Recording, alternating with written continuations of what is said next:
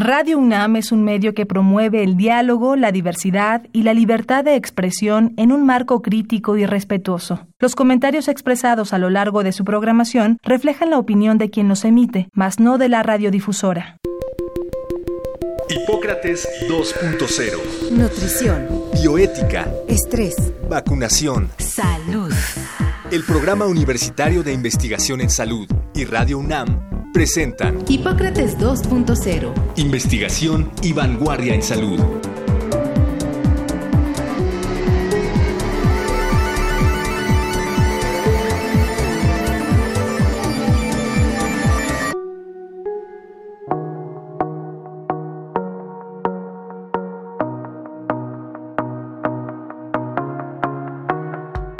Hola, ¿qué tal? Bienvenidos a Hipócrates 2.0. Yo soy Mauricio Rodríguez y como cada semana pues los saludo, les doy la más cordial bienvenida. Qué bueno que nos están escuchando aquí en Radio UNAM. Hoy estamos también preparando un programa para estos días de pandemia, para reflexionar sobre la pandemia de COVID-19 y para abordar un tema de suma importancia que es el papel de la investigación en el combate a la, a la epidemia la investigación clínica en la pandemia. Y para eso invitamos al doctor Sergio Ponce de León Rosales, que es médico, especialista en medicina interna y en epidemiología clínica. Además tiene un diplomado sobre Derecho, Salud y Bioética. Y él es profesor de varios cursos de su especialidad, en particular uno de metodología de la investigación clínica y estadística, que se imparte en varios posgrados de la UNAM es miembro nivel 3 del Sistema Nacional de Investigadores y actualmente es director de enseñanza del Instituto Nacional de Ciencias Médicas y de la Nutrición, Salvador Subirán. Y pues sin duda es una personalidad muy destacada en el ámbito de la investigación clínica en México, pues por eso lo, le pedimos que nos abriera un espacio en su agenda y primero que nada, Sergio, te mando un abrazo y muchísimas gracias por aceptar la invitación. Bienvenido a Hipócrates 2.0. Muchas gracias, eh, Mauricio. Reciban tú y tu auditorio un afectuoso saludo. Sergio, te quería pedir primero una reflexión inicial sobre la importancia de la investigación clínica y epidemiológica eh, porque estamos viendo que es, es crucial ahorita que se haga bien la investigación clínica. ¿Por qué no nos recuerdas un poco dónde se hace y para qué sirve la investigación? Sí, en general la investigación clínica es la que hacemos para eh, ayudar a las personas enfermas.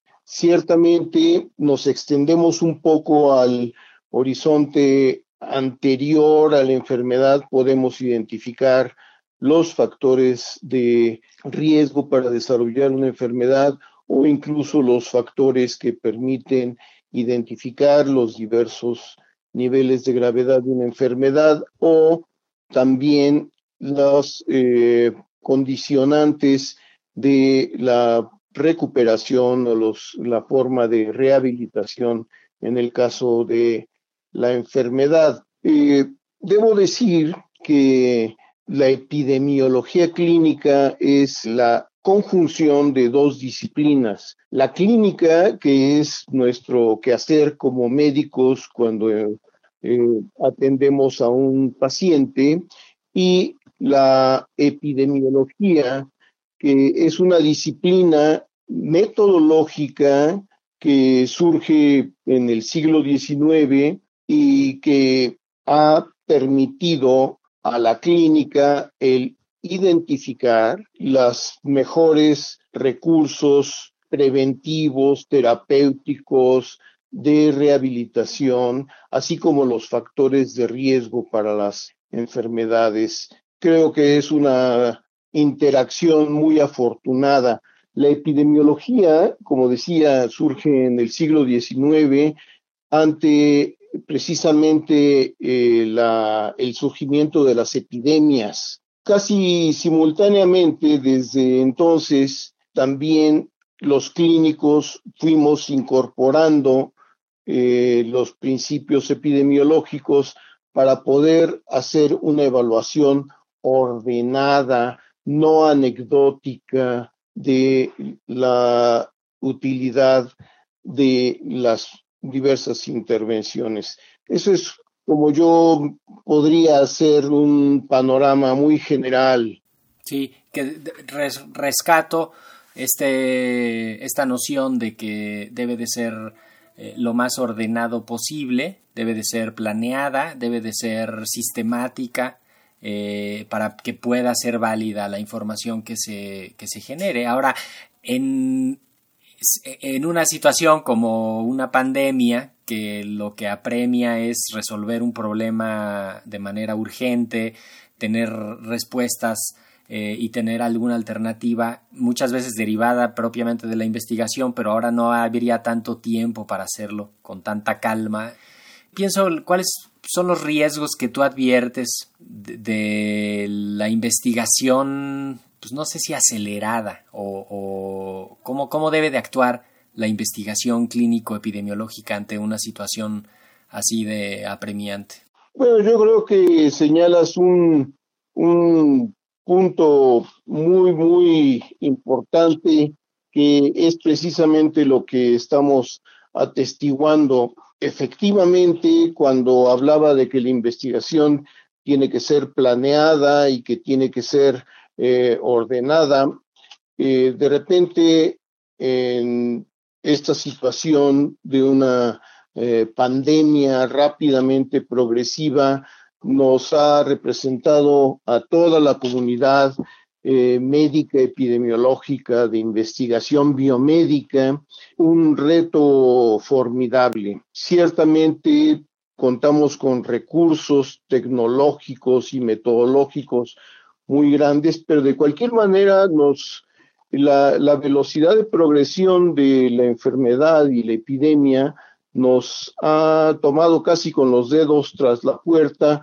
y ello ha resultado en que pues tenemos una investigación, yo diría, de muy diversa calidad, mucha mediana, mucha mala y pues apenas estamos intentando identificar algunos proyectos ya más, más ordenados. Eh, pero a mí me parece de alguna forma natural.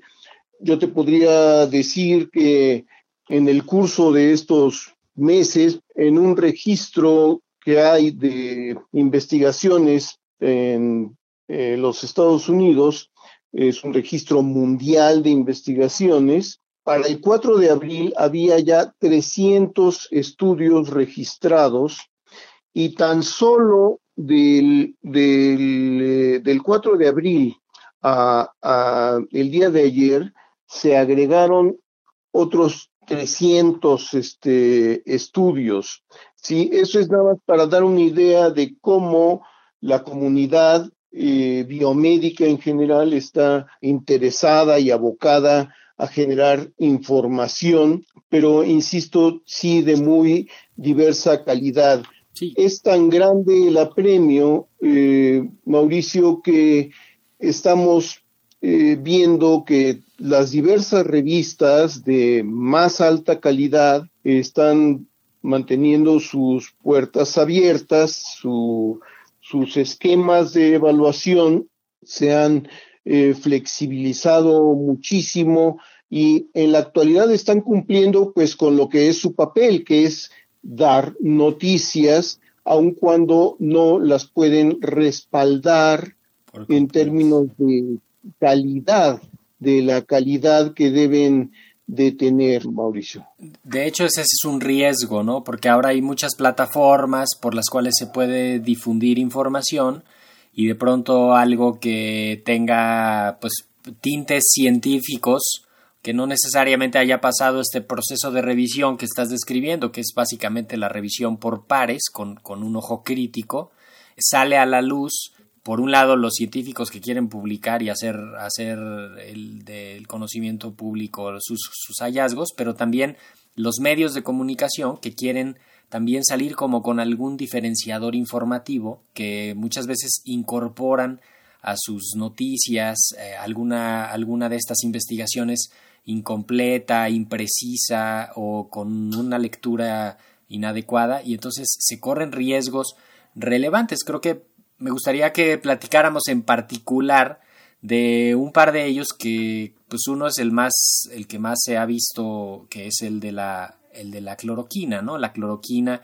es un medicamento que se usa para el tratamiento de lupus y para el tratamiento de artritis y de malaria y desde el inicio de la pandemia lo pensaron como una alternativa terapéutica para esto, en combinación básicamente con la citromicina, que es un antibiótico, y de pronto se empezaron a leer mal los resultados preliminares de algunos estudios más o menos no muy bien hechos y, se pueden sacar conclusiones equivocadas, ¿no? Sí, creo que concretamente en relación a este punto de la eh, hidroxicloroquina o cloroquina, eh, existen algunos antecedentes de la posible utilidad en eh, las epidemias previas por el MERS o el SARS. Eh, Perdón, aquí hago nada más una, un apunte, Sergio. Tampoco son ideas así este, tan, tan sacadas de la locura. Tienen un fundamento, tienen un razonamiento científico válido y son planteadas inicialmente como, pues como hipótesis de trabajo de los trabajos científicos y, y por eso se por eso se fincan, ¿no? Por eso se arraigan esas ideas ahí. Sí, efectivamente, pero igualmente, Mauricio, esto resulta en un riesgo porque eh, siempre hay alguna lógica subyacente eh, en muchas de las intervenciones que se proponen. Sin embargo, lo que hemos podido aprender a lo largo de los, de los años es que no es sino hasta que se hace una investigación formal, comparativa, cuidadosa, que podemos eh, obtener una buena conclusión eh, sobre la posible utilidad. Concretamente, en términos de beneficio terapéutico, sabemos que son los ensayos clínicos controlados, es decir, comparativos, eh, los que nos permiten tener una idea clara sobre la utilidad de una intervención. Insisto, siempre hay alguna lógica subyacente. Por eso es por lo que en el curso de las décadas previas se empezó a eh, gestar este movimiento en pro de la medicina basada en evidencias. Y la evidencia tiene un grado de calidad y la máxima calidad viene de los ensayos clínicos controlados en los que siempre hay una comparación, hay una asignación eh, aleatoria, incluso en ocasiones comparando contra lo que se llama un placebo para poder identificar si realmente se está aportando algún beneficio o no. Y, y que justamente la, el fin último también es demostrar que algo sirve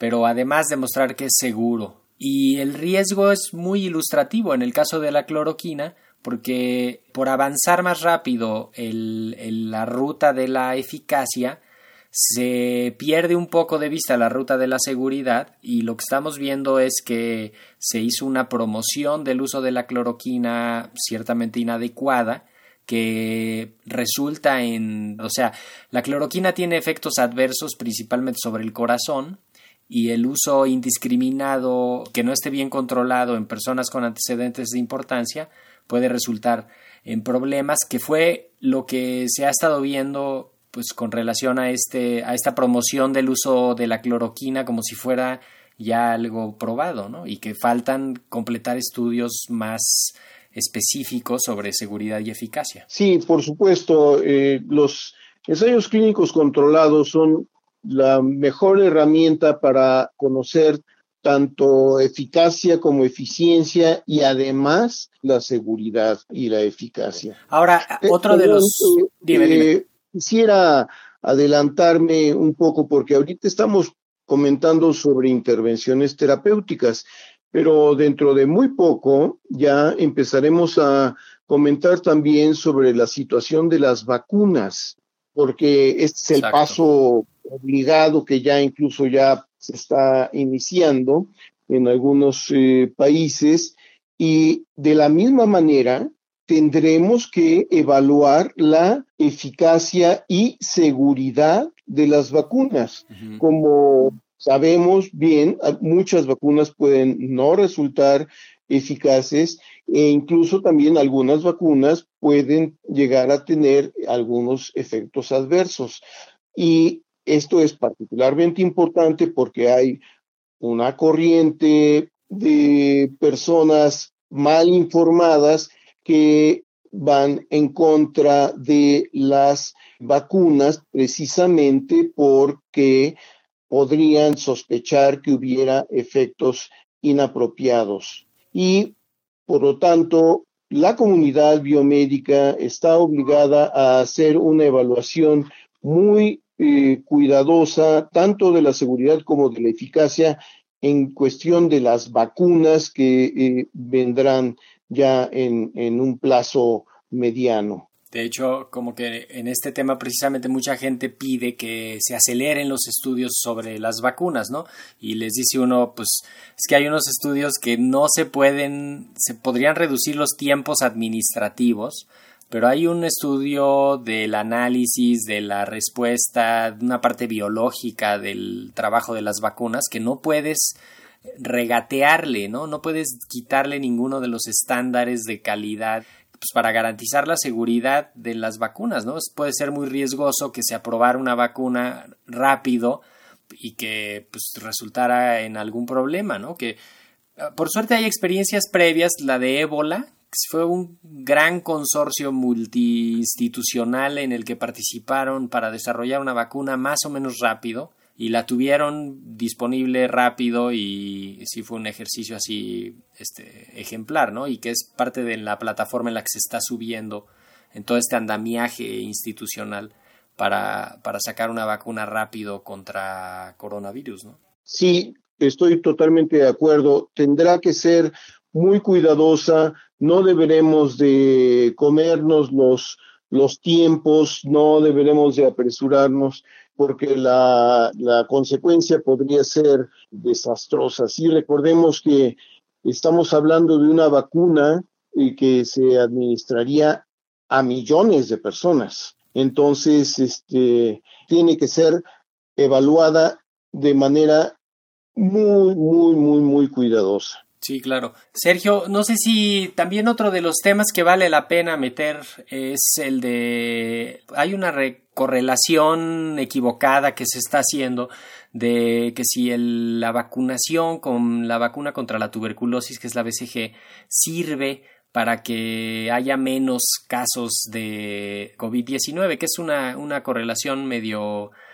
Eh, ¿Por qué no nos platicas un poquito sobre este tema en particular y, si sí hubiera una correlación entre la BCG y el, el problema de COVID? Esa pregunta es muy interesante, Mauricio, y yo lo que quisiera señalar que lo que se le llama correlación o asociación, por ningún motivo debemos de extrapolarlo a que sea causalidad, ¿sí? Efectivamente, estamos viendo en algunos eh, estudios que hay una asociación, pero eso no significa nada eh, en este momento. Son estudios nuevamente de muy baja calidad que no podemos eh, concluir ni si efectivamente son causales o preventivos o al revés.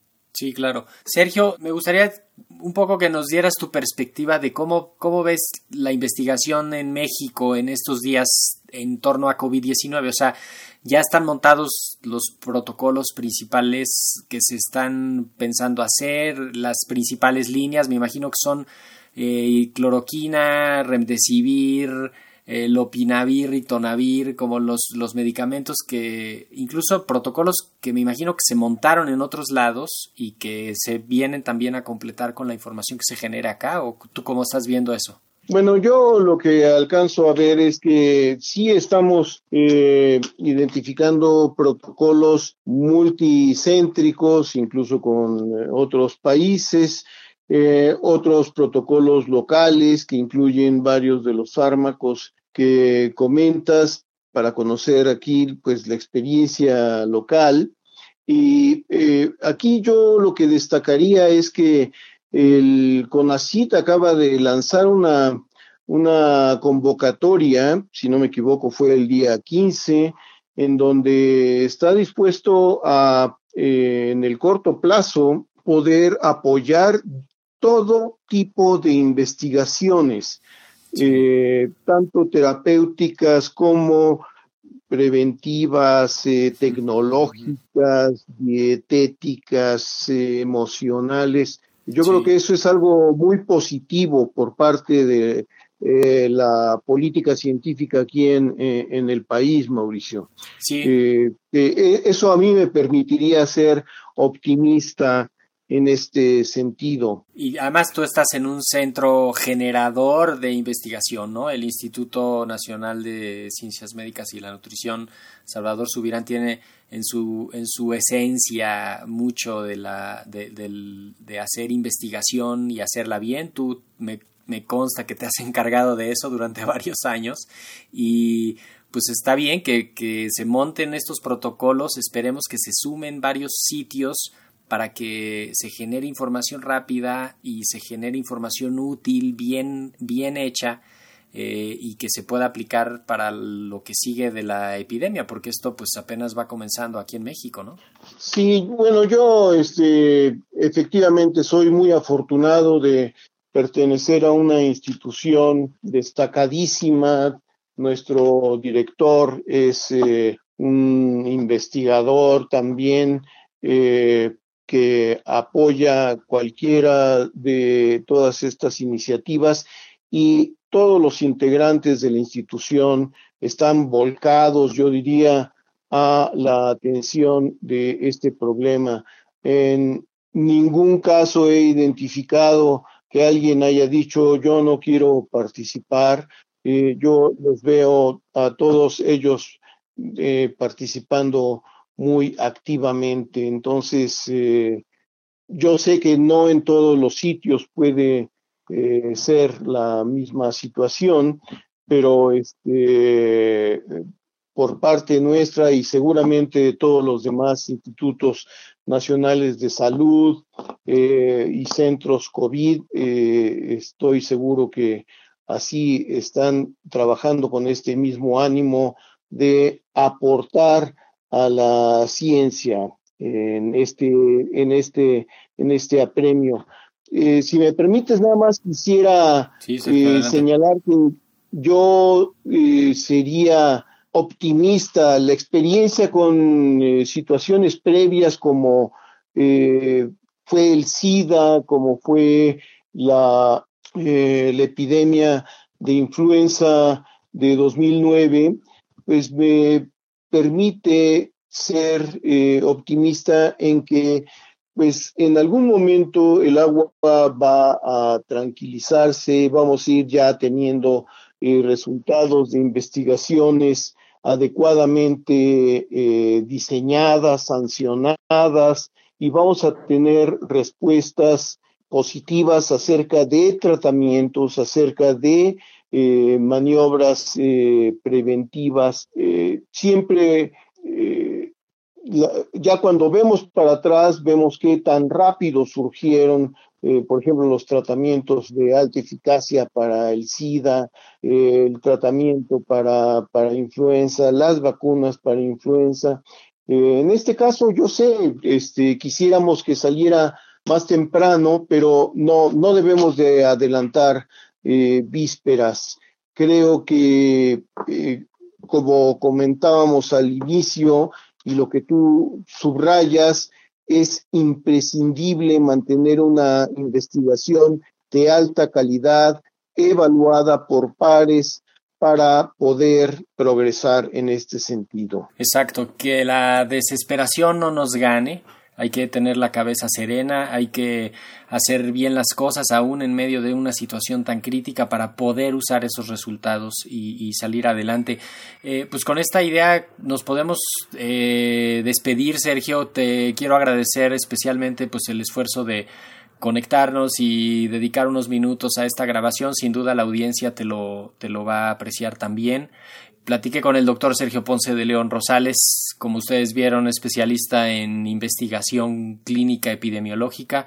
Actualmente es el director de enseñanza del Instituto Nacional de Ciencias Médicas y profesor de varios posgrados en la universidad.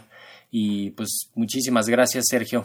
Gracias a ti, eh, Mauricio, eh, y saludos a tu audiencia. Felicidades por esta iniciativa. Pues esto fue todo por hoy. Espero que con la información que platicamos con el doctor Sergio Ponce de León les sirva para confiar, para participar, para ir teniendo la película completa eh, sobre cómo se hace la investigación y sobre todo cómo proceder durante una situación tan crítica como esta que es la, la pandemia de COVID-19. Em, la próxima semana vamos a estar platicando sobre el virus, en particular el coronavirus. Vamos a invitar a un experto en origen y evolución de los virus, al doctor José Alberto Campillo, de la Facultad de Ciencias de la UNAM. Así que, pues, estará muy interesante la charla, esperemos y también esperamos contar con su el favor de su atención la próxima semana. Muchísimas gracias por habernos escuchado el día de hoy. Yo soy Mauricio Rodríguez, esto fue Hipócrates 2.0. Quédense en sintonía de Radio UNAM. Agradecemos al doctor Samuel Ponce de León, coordinador del Programa Universitario de Investigación en Salud y coordinador académico de esta serie. El Programa Universitario de Investigación en Salud y Radio UNAM agradecen tu escucha. Te esperamos la siguiente semana para platicar sobre lo último en materia de salud e investigación en Hipócrates 2.0. Investigación y vanguardia en salud. Se despiden de ti en la producción Patti Gamboa, Héctor Castañeda y Alejandra Gómez. Hipócrates 2.0. Radio UNAM. Experiencia Sonora.